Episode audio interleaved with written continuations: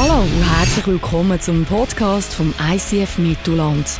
Wir wünschen dir in den nächsten Minuten inspirierende Momente mit Gott und bereichende Impulse für den Alltag.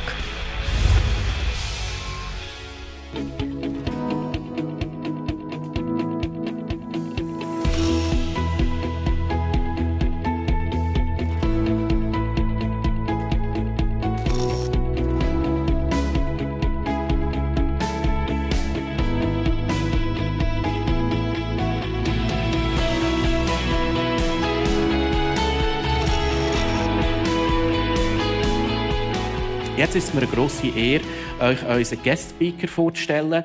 Und für mich ist es kein Guest-Speaker, du bist fast ein Home-Speaker. Und die, die schon länger in dieser Kirche sind, haben den Tobi schon lange, äh, schon Stoffe erfahren und da äh, geniessen. Tobi, was ich an dir extrem schätze, für mich bist du nicht einfach ein Pastorenkollege, sondern da ist eine Freundschaft gewachsen zu dir.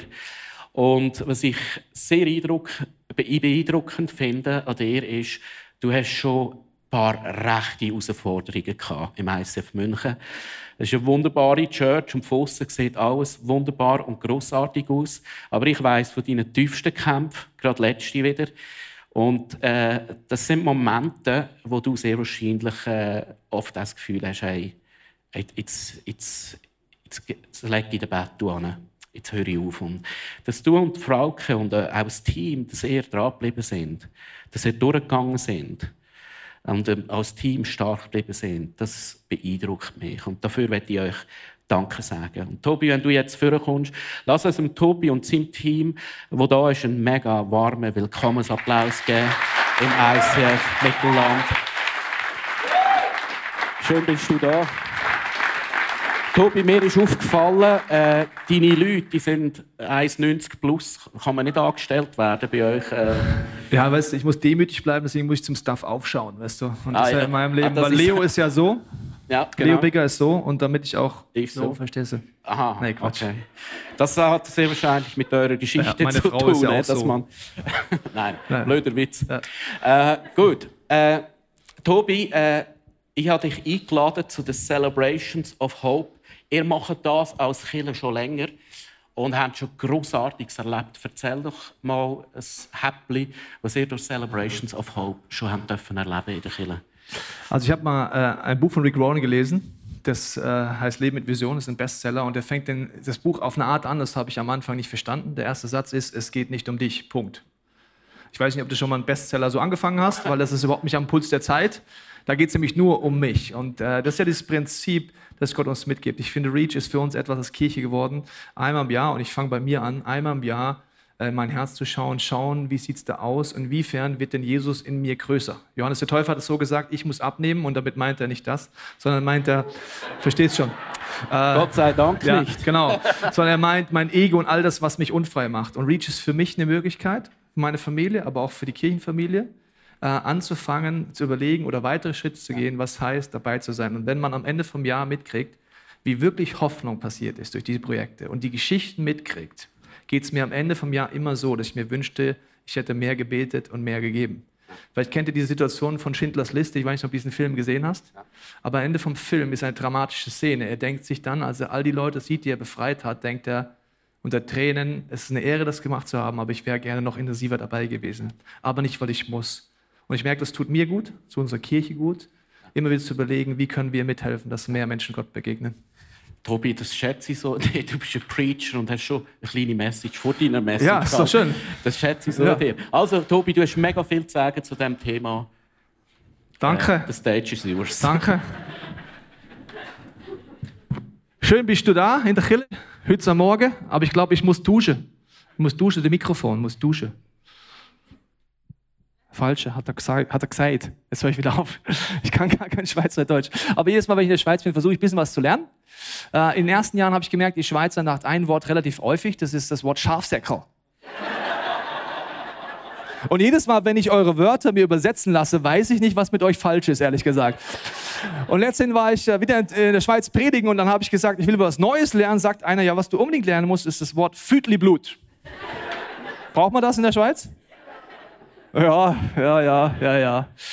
Ja, es ist sehr schön da zu sein, Phil Moni bei euch zu sein, weil ich kann das nur erwidern. Ähm, ich habe über all die Jahre äh, viele Pastoren kommen und gehen sehen, muss ich ganz ehrlich sagen, auch im eigenen Team. Und ich bin äh, begeistert von Menschen wie euch, die über all die Jahre an Jesus dranbleiben, weil das ist ein Aufwand. Das ist, gibt Momente, wo man aufgeben will, wo man alles hinschmeißen will. Und äh, Phil, du bist jemand für mich. Als ich 19 war und Jesus kennengelernt habe, habe ich bis da nur Christen kennengelernt, die je älter sie wurden, desto lascher wurden die. Und desto mehr haben die mir erzählt, weißt du, früher hatte ich auch mal Leidenschaft. Das war für mich ein Punkt, warum ich kein Christ werden wollte, wirklich. Aber was ich bei euch beiden sehe, ist, über all die Jahre, eure Liebe zu Jesus nimmt zu unterm Strich und die Liebe für Menschen, die Gott nicht kennen, auch. Und deswegen will ich euch dafür Danke sagen, weil das ist für mich eine Inspiration. Wer klatschen will, kann jetzt klatschen, sonst klatsche ich alleine.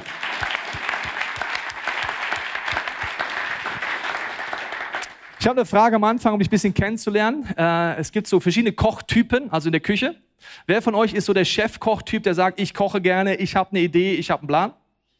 Okay, arme Schweiz, keiner will kochen. Okay, wer ist eher so der Helfertyp? Das heißt, wenn du mir sagst, was ich mache, dann helfe ich auch gerne mit in der Küche.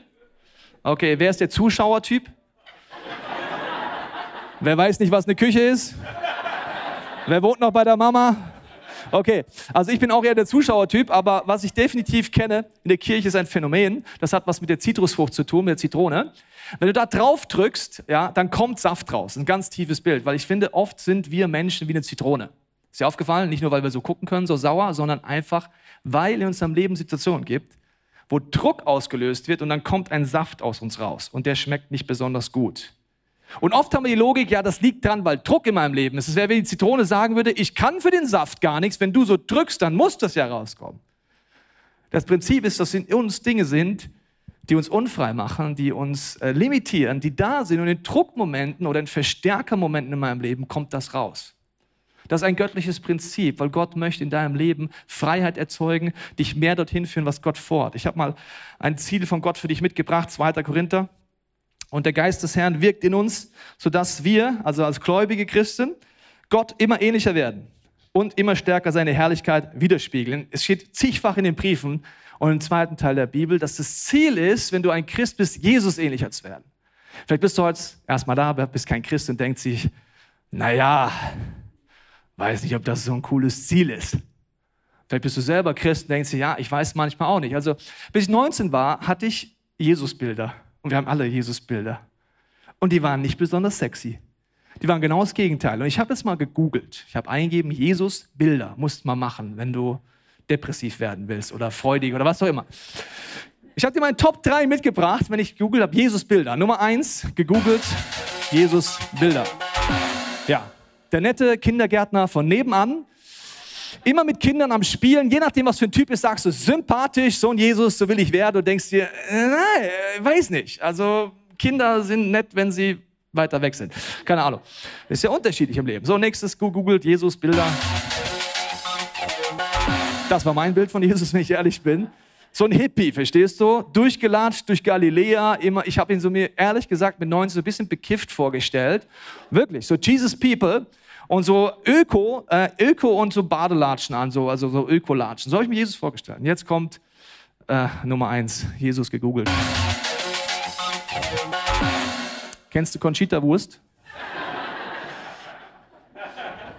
Kennst du Conchita Wurst? So, jetzt ist das Problem folgende. Google erfindet nicht das Jesusbild, sondern bildet nur ab, was die Mehrheit der Menschen denkt über Jesus. Google erfindet das nicht, sondern so sieht die Mehrheit der Menschheit Jesus als Conchita Wurst, Kindergärtner oder was auch immer. Jetzt ist die Frage, wie kommen die denn auf dieses Bild?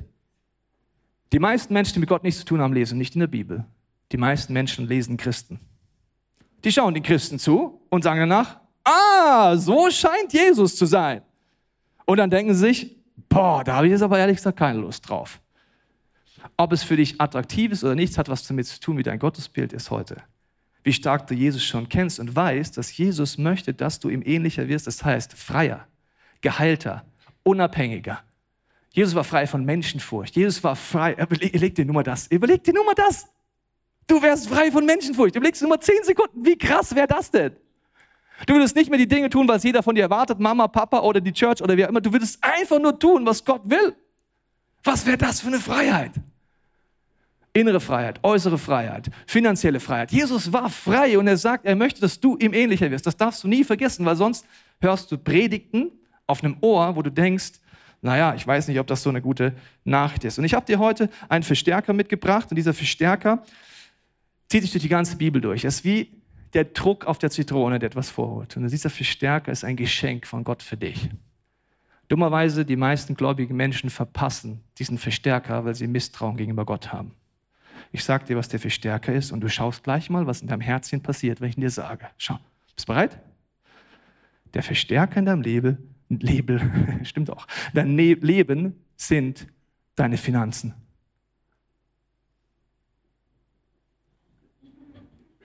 Wie jetzt? Nee, blöde. Hätte ich das gewusst, wäre ich im Bett liegen geblieben. Dafür bin ich in die Kirche gegangen. Finanzen? Was will der? Ja, genau. Also, Finanzen sind ein Verstärker in deinem Leben mit dem Ziel, Jesus Christus ähnlicher zu werden. Nicht unfreier, nicht religiöser, nicht gezwungener, sondern Jesus ähnlicher zu werden. Und ich habe dir mal ein Beispiel mitgebracht, weil dieser Verstärker ist da. Zum Beispiel, wenn du Menschenfurcht in deinem Leben hast, das hat jeder. So Gedanken, was denken andere? Ist Geld, zeigt dir relativ schnell, wie stark der ist. Zum Beispiel, wenn dein Auto so aussieht. Würde ich mich für dich freuen? Und gleichzeitig wäre es so, wenn du mit diesem Auto in die Church heute Morgen gekommen bist, wie fühlst du dich? Denkst du, ja super, ich freue mich an meinem Auto? Oder denkst du dir, was denken die anderen, wenn sie mein Auto sehen? Wie reagieren die Leute auf mein Auto? Jemand in unserer Church habe ich letztens mitbekommen, der hat zwei Autos. Der hat einen wunderschönen Porsche so richtig neuen Porsche und so richtig geilen Porsche. Und er hat einen Golf. Und er ist immer mit dem Golf in die Church gefahren. Ich habe gesagt, du, warum kommst du eigentlich nie mit Porsche? Ja, weiß, es ist mir nicht so angenehm, wenn die Leute sehen. Ich habe gesagt, wieso schämst du dich für deinen Porsche? Sagt, du, merkst du das? Die Menschen furchten die Scham war vorher da, Geld ist ein Verstärker. Wenn dein Auto so aussieht, ja, auch schlecht. Was denken die Leute, wenn sie meine Karre sehen? Ähm, oder Small Group, ja. Ich hoffe, du hast eine Group in dieser Church. Wenn nicht, frag jemand, wie man kriegt, weil das ist matchentscheidend. Du hast Small Group und dein Haus sieht so aus. Und du weißt, nächste Woche kommen die Jungs und die Mädels zum ersten Mal zu dir nach Hause. Was denkst du? Die meisten werden denken, was denken die über mich, wenn die mein Haus sehen?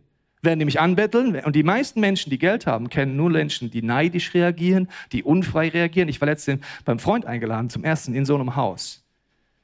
Und ich habe gemerkt, er hatte Angst davor, wenn der Pastor kommt. Wirklich. Und habe ich gedacht, ich möchte dir etwas sagen. Ich möchte jetzt heute für dich beten, dass dieser Ort kein Ort des Schams mehr ist, sondern der Freude. Du brauchst dich für nichts schämen. Ich kenne dein Herz. Du bist ein toller Verwalter Gottes. Ich liebe dein Haus. Das hat er zum ersten Mal erlebt. Wenn dein Haus so aussieht, denkst du es andersrum? Was denkt meine Small Group, wenn sie in meine Hütte kommt, in meine kleine Wohnung kommt? Merkst du, Geld ist ein Verstärker für das, was in mir ist. Wenn du dich jetzt mit weltlichen Dingen vergleichst, sagst du, das ist ja normal. So geht es ja jedem. Wenn du dich mit Jesus Christus vergleichst, merkst du auf einmal Verstärker, Gott will mich davon befreien. Das ist die beste Nachricht überhaupt, ja. Und wir kommen auf die Welt dummerweise mit Menschenfurcht und auch mit Ego. Ich weiß nicht, ob du mal, wer von euch hat Kinder? Ja? Okay, die keine Kinder haben, euch erkläre ich kurz was über Kinder, ganz wichtig. Also Kinder kommen alle in so eine Phase rein, die nennt man die Meins-Phase. Meins. So, wenn du Kinder siehst, dann bist du schockiert als Eltern. Wie kann mein Sohn nur, wie kann meine Tochter nur? Und du bist erschreckt von dem Verhalten. Zum Beispiel, letztens war ich in einem Spielzimmer, war ein äh, Zweijähriger und sein Kumpel war zu Besuch und der Zweijährige hatte die Meins-Phase.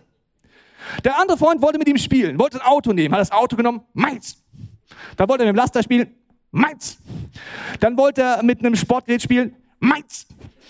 Und er hat alles versucht, was dieser kleine Zweijährige mit seinen kleinen Händchen, Armen und Beinen halten konnte, stand der wirklich in seinem Kinderzimmer so, meins. Und der Freund nur, ja, ich will doch nur mit dir spielen, meins. Und während ich den kleinen Kollegen da so gesehen habe, habe ich gemerkt, wir werden zwar älter, aber wir machen genau das Gleiche. Meins. Mein Geld. Mein Auto. Mein Haus. Meins. Und jetzt predigt der scheiß Pastor über Finanzen, ist doch meins. Also verstehst du, Entschuldigung. Also es ist einfach, ja, Entschuldigung. Beschwerdemails an Philipp Sternbauer. Der hat mich eingeladen. Okay. Also diese Mainz-Phase, wenn es nicht so schrecklich wäre, wir bleiben egoistisch, dann wirst du Christ, du bist trotzdem meins. Und dann sagen wir, wir wollen Gott ähnlich werden. Bin Christ. Meins. Oh, stell dir mal vor, Gott wäre so. Stell dir mal Gott, Gott wäre so. Wir sagen, mein Jesus, gebe ich dir nicht. Mein Heiliger Geist, gebe ich dir nicht. Meine Erde, hau ab von meiner Erde. Meins, wollt ihr mir ähnlicher werden? Nee. Die Bibel sagt, die Welt des Geizigen wird immer enger. Merkst du das? Immer enger. Die Welt des Großzügigen wird größer. Der arme Zweijährige hat Freude verpasst, hat das Leben verpasst, hat Freundschaft verpasst. Meins. Jesus will, dass du ihm ähnlicher wird. Er will dich aus dieser Sklaverei rausholen, in der wir alle drinstecken. Es gibt eine Aussage in der Bibel, äh, da sagt Jesus folgendes: Eher kommt ein Kamel durch ein Nadelöhr als ein Reicher in das Himmelreich oder das Reich Gottes. Jetzt ist die Frage, wer ist denn reich? Wer ist reich? Wenn du in der Schweiz oder Deutschland lebst, gehörst du, ich weiß nicht, ob du es wusstest, zu den 10% reichsten der Welt. Selbst wenn du Schüler bist, Student bist oder Sozialhilfe in Deutschland bekommst, du gehörst zu den 10% reichsten. Mit wem redet denn Jesus hier? Mit Bill Gates und seinen fünf Milliardärfreunden? Also ist die Bibelstelle für die Top 45 der Forbes-Liste oder für Schweizer und Deutsche? Ich sage mal ganz frech, das ist für uns. Für die 10% Reichsten der Welt. Jetzt sagt er, er kommt ein Kamel durch den Nadelöhr. Und wenn ich etwas nicht verstehe in der Bibel, suche ich. Weil ich habe gedacht, was ist denn das für ein beknacktes Bild? Also ein Kamel kommt ja nie durch ein Nadelöhr. Das heißt, jemand, der Geld hat, das heißt Schweizer und Deutsche, wir kommen einfach nie ins Reich Gottes rein. Ich empfehle dir dann zu suchen. Und zwar habe ich erste Interpretation herausgefunden. Eine rabbinische Lehre ist, dass es ein Stadttor gab in Jerusalem. Und wenn du nachts ankamst mit deinen ganzen Ressourcen, deinem ganzen Händlerkram, war nur noch ein kleines Tor offen. Und da musstest du erst alles abladen, also deine ganzen Handelswaren, und dann konnte dein Kamel dort durch und dann konnten deine Finanzen auch einzeln dort durchgetragen äh, werden. Das ist eine Möglichkeit, also dass das Reich Gottes etwas ist, wo ich das, was in dieser Mainz-Region ist, erstmal ablegen darf, durchgehen darf und dann einzelne Dinge mit Gott anfange zu leben, all diese einzelnen Pakete.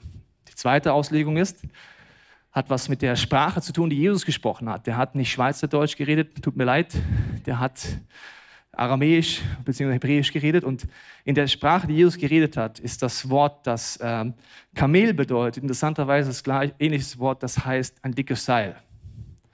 Man kann es auch übersetzen, eher geht ein dickes Seil durch ein Nadelöhr. Sei okay, jetzt kann ich schon mehr mit anfangen. Wie geht denn ein dickes Seil durch ein Nadelöhr?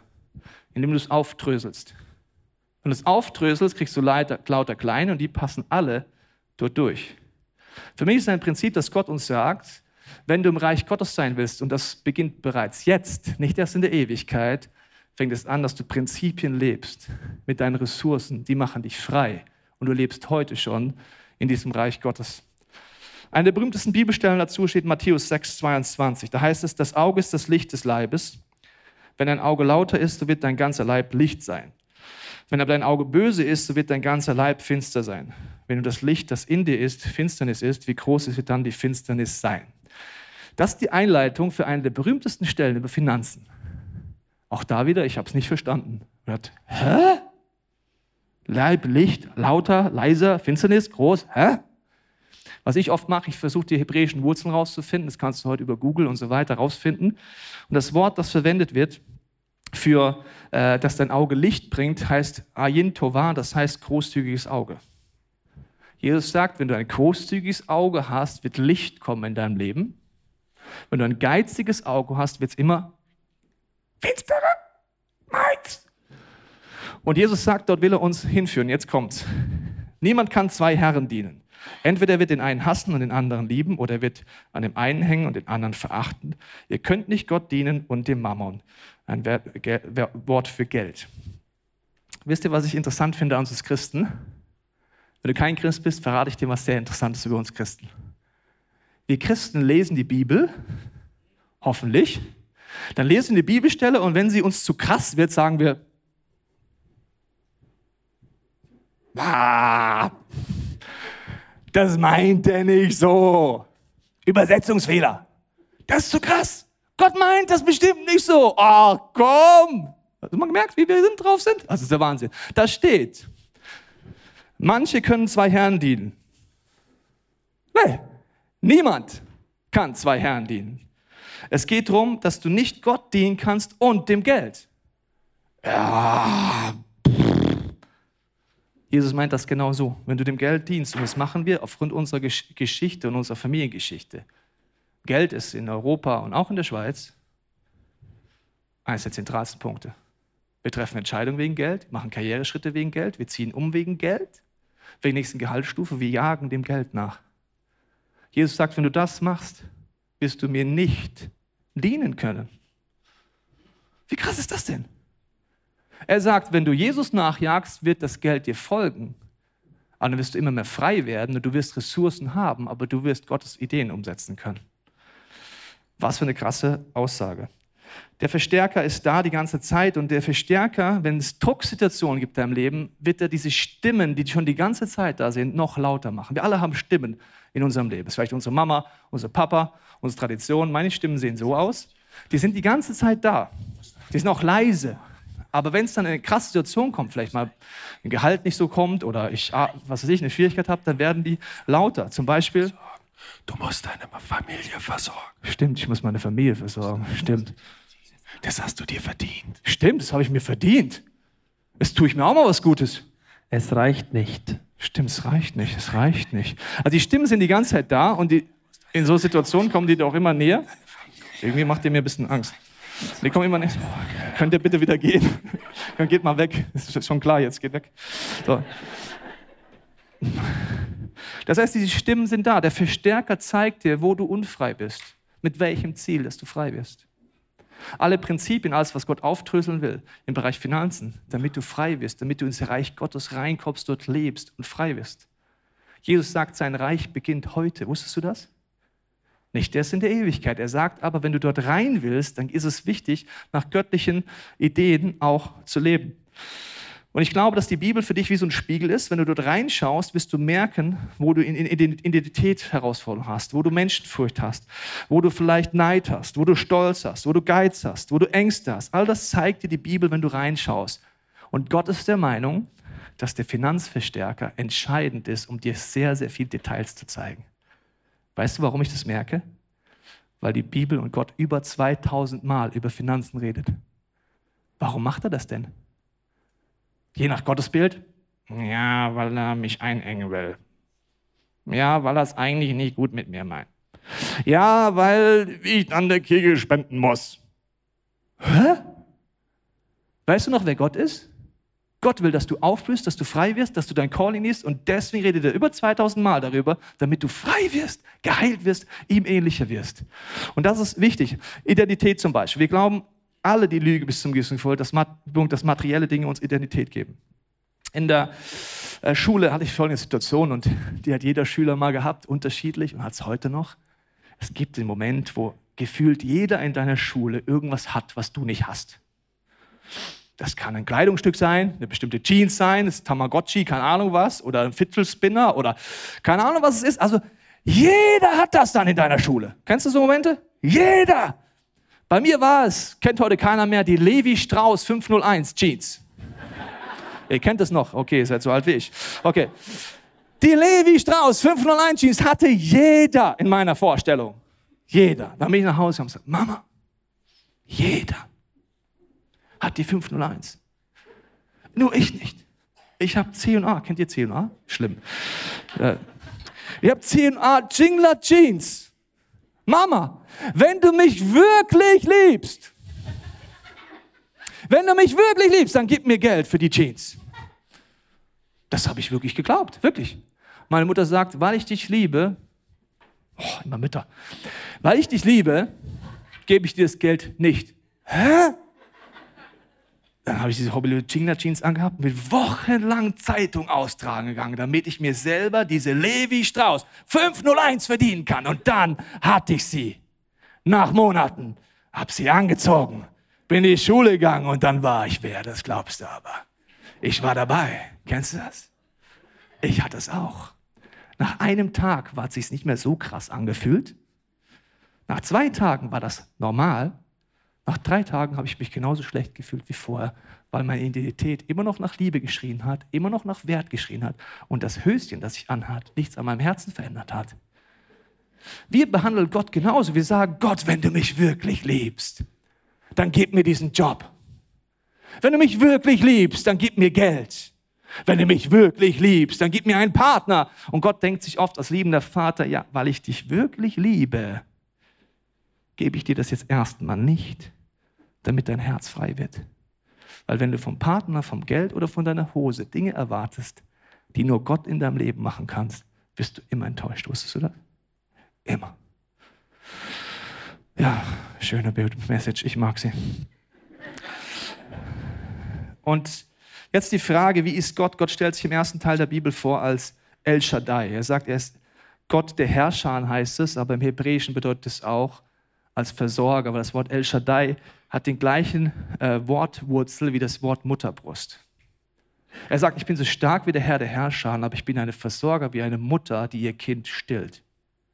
Er sagt, das ist Gottes Wesen als, sein, als dein Versorger. Nicht deine Firma, nicht die Schweizer Regierung, nicht irgendjemand anders, sondern Gott ist der El Shaddai. Und er will dich dorthin führen, immer mehr durch einen Prozess. Und ich habe dir eine Grafik mitgebracht, die dir zeigt, was Gott mit dir machen will. Hier oben sind göttliche Ressourcen, göttliche Power, äh, Weisheit, Pläne, Gottes Liebe, göttliche Ressourcen, Finanzen, Autorität. Alles ist bei Gott schon da. Wusstest du das?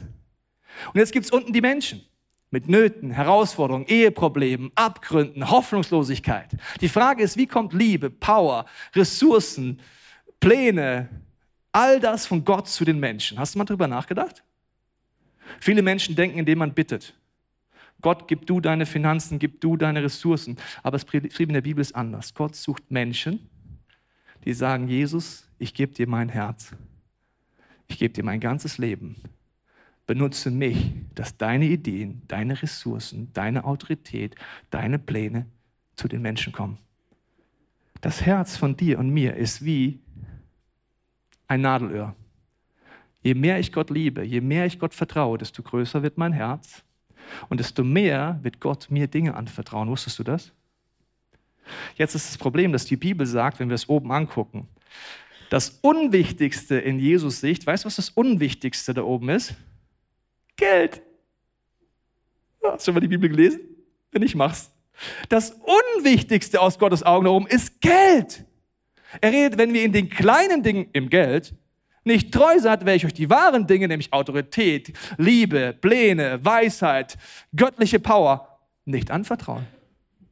das meint der doch nicht so, oder? Meint der doch nicht so. Das ist doch zu krass.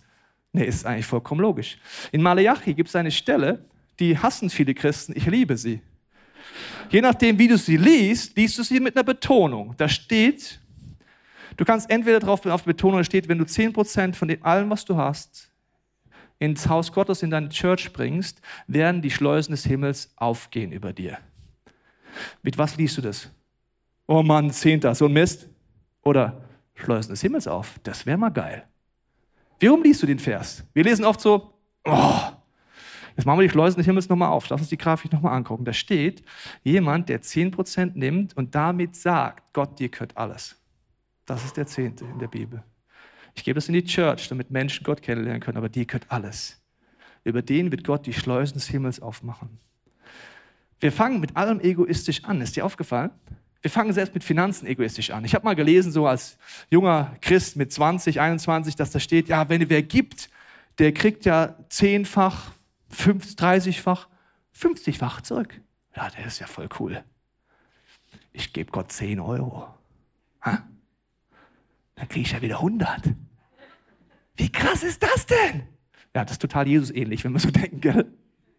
Stell dir vor, Jesus wäre so. Wie krass wäre das denn? Aber wir denken, ja, das macht Sinn. Gott will uns verändern in unserem Herzen durch den ganzen Prozess, ihm ähnlicher machen. Und ich merke, es ist ein Prozess. Es fängt damit an, als Student habe ich das mit dem Zehnten gelesen. Ich gesagt, okay Gott, ich will den Zehnten leben. Habe von 400 D-Mark damals 40 D-Mark gespendet. Das war für mich eine Welt. Weil ich wusste, dann kann ich keine Bücher mehr kaufen.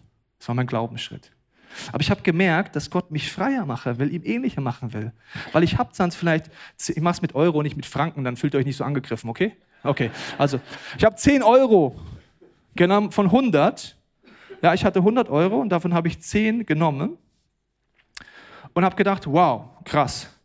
Aber die anderen 90, gell, die können schon mir, gell? Ist schon klar, ne? Gott, so, so habe ich gelebt. Vor allem habe ich gemerkt, Gott, die Bibel redet darüber, dass wir mehr geben dürfen, nicht müssen. Aus Freude, nicht aus Zwang. Aus Liebe, nicht weil der Pastor sagt, du musst. Und da war ich in einer Situation, wo ich mich diesen Verstärker entdeckt habe in meinem Leben, so richtig krass. Ich habe mich beobachtet, wie ich reagiere in meinem Herzen, wenn es um Finanzen geht. Zum Beispiel, wenn der Church über Finanzen gepredigt wurde, habe ich so mich so verhalten. Wirklich so. Der Pastor musste über Finanzen anfangen zu predigen, schon habe ich zugemacht. Was ist los mit dir? Wovor habe ich denn Angst? Wenn es um Sonderkollekten ging, habe ich vielleicht mal so Münzen reingeschmissen, weil ich komme aus einer Kirche, da hieß das Klingelbeutel. Weißt du, warum es Klingelbeutel heißt? Weil du maximal Münzen reinschmeißt. Das heißt nicht Raschelbeutel. Das heißt Klingelbeutel. Der Opa hat immer gesagt, hier Junge, hier hast du noch 10 Pfennig. Das, das, das war mein Bild von Church. So, dann war ich in einem Gottesdienst und habe zum ersten Mal mich getraut, Gott die Frage zu stellen, wie viel soll ich denn in diese Sonderkollekte geben? Und da war ich noch so, soll, muss, verstehst du so? Da war so Gedanke, 50 Euro. Ich so, oh, 50 Euro. Meine Frau Nan ist das neben mir, hast du was gehört? Und ich hoffte, sie hat 10 Euro oder so gehört, verstehst du? Ja, 50 Euro. Echt? Mist. Okay, dann habe ich 50 Euro genommen. Die Behälter kamen vorbei für so eine Sonderkollekte wie Reach und ich habe 50 Euro dort reingeschmissen und ich habe mein Herz beobachtet. Und ich sagte, wofür ich mich heute noch schäme. Es ist mir so schwer gefallen. Es ist mir so schwer gefallen. Das war so, wie mein Leben dort drin verschwindet in dem Kollektenbehälter. Wirklich. Und da habe ich gemerkt, ich sage zwar, Gott, du bist das Wichtigste, mein größter Wunsch ist, dass Menschen dich kennenlernen, aber wenn der Echtheitstest meines Herzens kommt, schreit es laut, Ego! Und das Interessante ist, die gleichen 50 Euro konnte ich zu dem Zeitpunkt für andere Dinge ohne Probleme ausgeben. Für Sport, kein Problem, das finde ich immer noch billig. 50 Euro im Sportbereich, billig. Meine Frau für Schuhe, 50 Euro gibt es gar keine Schuhe. Für Klamotten, das heißt, krass, der Verstärker sagt, Klamotten, Schuhe sind mir wichtig, Sport ist mir wichtig, aber, ach du liebes Lieschen, krass. Aber Gott, ich sage nur, das war beschämend für mich, kannst du dir das vorstellen? Ich sage das, aber mein Herz ist geizig. Hilf mir, ich bin der Mainz. Befreie mich, heil mich. Wenn ich heute zurückgucke, merke ich, dass Gott einen Weg gegangen ist bis heute, auch durch Reach Collect und andere. In Vers 31 heißt es dann, darum sollt ihr euch nicht sorgen und sagen, was werden wir essen? Was werden wir trinken? Womit werden wir uns kleiden? Nach dem allen trachten die Heiden, denn euer himmlischer Vater weiß, dass ihr all das bedürft. Trachtet zuerst nach dem Reich Gottes. Das zeige ich durch die ersten 10 Prozent, aber dann durch mein Verhalten mit allem, was ich habe und nach seiner Gerechtigkeit, so wird euch alles zufallen. Darum sorgt euch nicht für morgen, denn der morgige Tag wird das seine sorgen. Es ist genug, dass jeder Tag seine eigene Plage hat. Am Ende des Zweiten Weltkrieges gab es eine Situation, wo in einem Waisenhaus Kinder waren und die über die Kriegszeit den Gedanken immer hatten, morgen gibt es nichts zu essen. Dann haben sie gemerkt, diese Kinder konnten nicht einschlafen, obwohl der Krieg vorbei war und es am nächsten Tag was zu essen gab. Sie sind einfach nicht eingeschlafen. Sie hatten Angst, morgen gibt es nichts zu essen. Dann ist einer der Erzieher auf die Idee gekommen, weißt du was, wir legen jedem Kind ein Laib Brot in den Arm, wenn es einschläft. Ab dann sind alle eingeschlafen, weil sie wussten, morgen habe ich was zu essen. Weißt du, dass Jesus davon redet, dass er dir einen Frieden geben will, wie so ein Kind, das das Brot in der Hand hält? Mein, mein täglich Brot gibst du mir heute. Gott will dir in diesen Frieden reinführen. Und ich, ich denke, wie bei zwei Kindern. Wenn du zwei Söhne hast und du gibst jedem als Daddy, weil du bist ja Schweizer und großzügig, jeden Monat 100 Euro. Sagst, schenke ich dir. Super, kriegst du jeden Monat. Sohn Nummer eins sagt, danke Papa. Was kann ich damit machen? Also ich kaufe mir das, ein neues Computerspiel, dann brauche ich noch Klamotten und dann mache ich noch ein bisschen Online-Poker. Papa, ich bräuchte noch mal 100 Euro. Ich brauche noch mehr. Wenn du mich wirklich liebst, Papa, würdest du mir jetzt mehr geben. So, so Nummer eins. So Nummer zwei, kriegt die 100 Euro und sagt, boah, Daddy, du bist so großzügig. Du schenkst mir die ganze Zeit was. Wie krass ist das denn? Ich will es heute mal drehen. Was ist denn dir wichtig, Papa? Gibt es irgendwas, womit ich dir eine Freude machen kann? Die ersten 10 Euro nehme ich dafür, für deine Ideen einzusetzen. Whatever. Dann der Rest merkt er, ja, super, er macht Budgets. Sagt er, okay, ich gebe Geld aus, ich brauche einen neuen Anorak, das ist gut. Überlegt sich, ja, wie kann ich jemand gut tun oder was hat mein Vater mir vorgelebt? Stimmt, mein Vater hat mir gezeigt, ich kann andere segnen. Ich segne meinen Freund, ich lade ihn mal zum Essen ein und so weiter. Welchem Sohn würdest du immer mehr anvertrauen? Bei welchem Sohn würdest du merken, er hat mein Wesen verstanden? Bei welchem Sohn würdest du den Himmel immer weiter aufmachen? Sohn Nummer zwei. Bei Sohn Nummer eins würdest du vielleicht manchmal absichtlich auf Diät setzen, damit der Junge aufhört, Online-Poker zu spielen. Weil du weißt, du tust ihm gar keinen Gefallen mehr zu geben. So ist Gott in deinem Leben. Und ich möchte abschließen mit einer Geschichte, die mir zeigt, dass Gott unser Leben einfach dahin bringen will, dass Geld das Unwichtigste wird. Auch durch so Reach-Kollekten und so weiter. Es gab einen Mann in unserer Kirche, der hat mir eine E-Mail geschrieben nach einem Gottesdienst wie heute. Er hat geschrieben, Pastor, ich hatte einen Gedanken heute und der war, verschenkt dein Auto. Und ich kenne Gottes Stimme, das war er. Und ich habe eine Familie mit drei Kindern gesehen. Wenn du irgendeine Familie mit drei Kindern siehst, die ein Auto brauchen, gib ihnen das Auto. Meine Frau geholt, ich sagte, Frau, lass uns beten. Wer kriegt das Auto? Wie geil ist mein Job eigentlich? Hä? Ach, wer Pastor, ich sag's dir. Okay. Wer kriegt das Auto? Haben wir gebetet, ist so eine Familie sind gekommen mit drei Kindern. Ich gesagt, die kriegen das. Dann habe ich angerufen, habe gesagt, du, ich habe eine gute Nachricht für dich. Du kriegst ein Auto geschenkt. Nächsten Sonntag, wir treffen uns an der Hackerbrücke bei uns an der Church. Da wird der Spender kommen, es dir vorfahren und dann gehört es dir.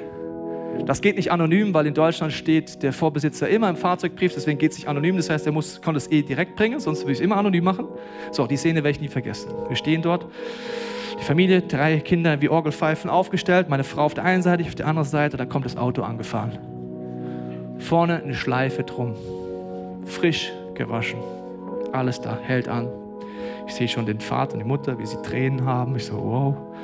Ich bin nicht so der Emotionale, musste wissen. Meine Frau hat sowieso geweint, schon bevor wir das gemacht haben. Die ist immer emotional. Ich, ich habe die einfach nur angeguckt, die Leute. Weinen. Dann steigt der Mann aus mit seiner Frau, die das Auto verschenkt. Hat auch Tränen in den Augen. Ich gesagt, könnt ihr mir eure Geschichte erzählen? Warum weint ihr denn alle? Dann sagt der Mann, der das Auto verschenkt, ich saß im Gottesdienst und ich habe euch gesehen ich kannte euch gar nicht, aber ich habe deine Kinder gesehen. Ich habe die drei blonden Kinder gesehen. Ich habe euch gesehen, Gott hat mir euch gezeigt und hat gesagt, ihr streitet als Ehepaar, weil ihr kein Auto habt. Stimmt das? Dann weinen die noch mehr. Erzählt die Frau, ja, das stimmt. Wir haben uns täglich gestritten, weil wir sind Glaubensschritte gegangen, haben unser Auto verkauft und haben kein Auto mehr. Und ich muss jeden Tag vier Kilometer zum Kindergarten mit einem Baby im Kinderwagen mein Kind bringen. Bei Winter, bei Schnee. Ich habe Gott angeschrien, ob er mich nicht sieht und nicht hilft. Wir haben gestritten, weil wir uns kein Auto leisten können. Dann weinen sie noch mehr. Und dann war es so, dann geht der Mann, der es geschenkt hat, das war was legendär, er sagt mal, nee, warte noch mal, warte noch mal. Ich so, was ist denn jetzt los? Ich muss noch was gucken. Geht ins Auto rein und sagt, hast du eigentlich eine Automatik? Ich so, was ist denn mit dir los, du Vogel? Du kriegst kein Auto geschenkt. Sagt, hast du eigentlich eine Automatik? Ich so, ja klar. Krass, ich habe Gott gesagt, mein größter Wunsch ist ein Auto mit Automatik. So, dann weinen alle und der Punkt ist folgender. In der Situation habe ich gemerkt, da will uns Gott hinbringen. Keinem war das Materielle mehr wichtig. Das Auto war total unwichtig. Es ging nur noch darum, Gott benutzt mich, Gott redet zu mir, Gott handelt durch mich, Gott hört mein Gebet. Das Auto war unwichtig. Merkst du das? Wenn die Dinge in eurem Leben nicht so groß sind, groß sind, wie Gott euch gar nicht richtig braucht, wenn sie klein werden, das ist ein Herzensprozess und dafür möchte ich jetzt beten. Die Reach Collect, in der ihr seid, ist einfach eine Trainingsmöglichkeit für dein Herz. Es ist vollkommen frei übrigens, einen Schritt zu gehen. Vielleicht ist es für dich dran, der Reach Collect etwas zu geben. Vielleicht ist es für dich dran, den Zehnten auszuprobieren. Vielleicht sagst du auch, ich probiere es mal grundsätzlich aus, was in meinem Herzen passiert, wenn ich investiere und einen nächsten Schritt gehe. Vielleicht sagt Gott dir auch, ich möchte von dir, dass du betest und fastest für jedes Reach-Projekt. Er wird dir irgendwas zeigen, wenn du es willst. Ich hatte Situation vor zwei Jahren, Reach Collecte war, haben 250.000 Euro gesammelt und als Familie gehen wir immer einen krassen Schritt. Wir fragen Gott, was wir geben dürfen, über den Zehnten hinaus. Und in dem Jahr war es so, dass ich Gottes Stimme so verstanden habe, dass wir nur 200 Euro geben. Das war für mich nichts. All die Jahre waren es viel mehr. Und ich hatte die klare Stimme von Gott, gib 200 Euro. Da habe ich so Druck in mir gespürt, nein, ich sollte doch als Pastor, sollte man. Und so habe ich gesagt, nein, ich gebe 200 Euro und bete ab heute jeden Tag dafür, dass Gott die Schleusen des Himmels aufmacht und arbeite für die Ernte beruft. Das habe ich jeden Tag gemacht in meiner Small Group. Im Beten wurde ich immer frecher. Ich habe gesagt, Gott, du weißt, die 250.000 reichen niemals aus. Wir könnten locker 500.000 ausgeben, um die Menschen dieser Region zu erreichen. Frag den Phil, der sagt ja auch andere Hausnummern, was er noch Ideen hätte, was man noch machen könnte. Dann habe ich gebetet. Habe ich gesagt, Gott, ich gebe die 200 Euro treu und in Freude und ich bete, dass du das machst. Jeden Tag gebetet. Und ich werde es nie vergessen. Wir hatten die Summe dann schon drin, 250.000 und dann kommt ein Mann zur Tür rein, unsere Kirche, die ich vorher noch nie gesehen habe. Er kommt zu mir und sagt, ich habe mitbekommen, ihr sammelt hier 250.000, ist die Summe schon drin? Ja, ist schon drin. Reicht das? War, ja, je nachdem, wie du es siehst. Also ich habe mir überlegt, wir könnten das Doppelte ausgeben, um den Nöten mit Flüchtlingen und so weiter zu begegnen. Sagt er, okay, schau nächste Woche aufs Konto und geht wieder raus. Geht zur Tür raus, nächste Woche kommt unser Geschäftsführer und sagt, äh, Tobias, du musst mal kommen. Da hat eine Person 250.000 Euro überwiesen. Und weißt du, was Gott mir damit gezeigt hat? Er hat so viele Möglichkeiten. Er hat mir damit gezeigt, du musst gar nicht involviert sein, Tobias. Selbst wenn du die 200 Euro nicht gegeben hättest, Gott käme trotzdem zum Ziel. Aber er möchte mein Herz. Merkst du das? Er möchte einfach mein Herz und dafür bete ich jetzt. Vater, ich bete für jeden, der das möchte, dass unser Herz dir hinreichen und sagen, Jesus, hier bin ich. Ich bete, Heiliger Geist, dass du mir zeigst, wo ich unfrei bin. Du hast für jeden von uns noch mehr Freiheit, mehr Identität und mehr noch den Wunsch, dass du uns benutzen kannst. Und ich binde den Geist des Mammons über dir, auch alle Vorstellungen, die dich hindern, dass du weißt, was ist dein Schritt. Vielleicht ist dein Schritt, 10 Franken heute zu investieren. Vielleicht ist dein Schritt zu beten für dein Herz. Vielleicht für das Projekt beten. Vielleicht ist auch ein großer Schritt für dich dran. Aber ich segne dich jetzt mit einer Sehnsucht, Jesus ähnlicher zu werden und den nächsten Song zu nutzen als Gebet, als Statement, dass Gott größer ist als dein Verstand, dass er größer ist als alles, was du denken kannst. Ich segne dich damit, dass Gott dein Leben breiter, höher und tiefer machen will, weil das Herz eines Großzügigen, das wächst und führt dich in Freiheit. Damit segne ich dich. Im Namen Jesu. Amen.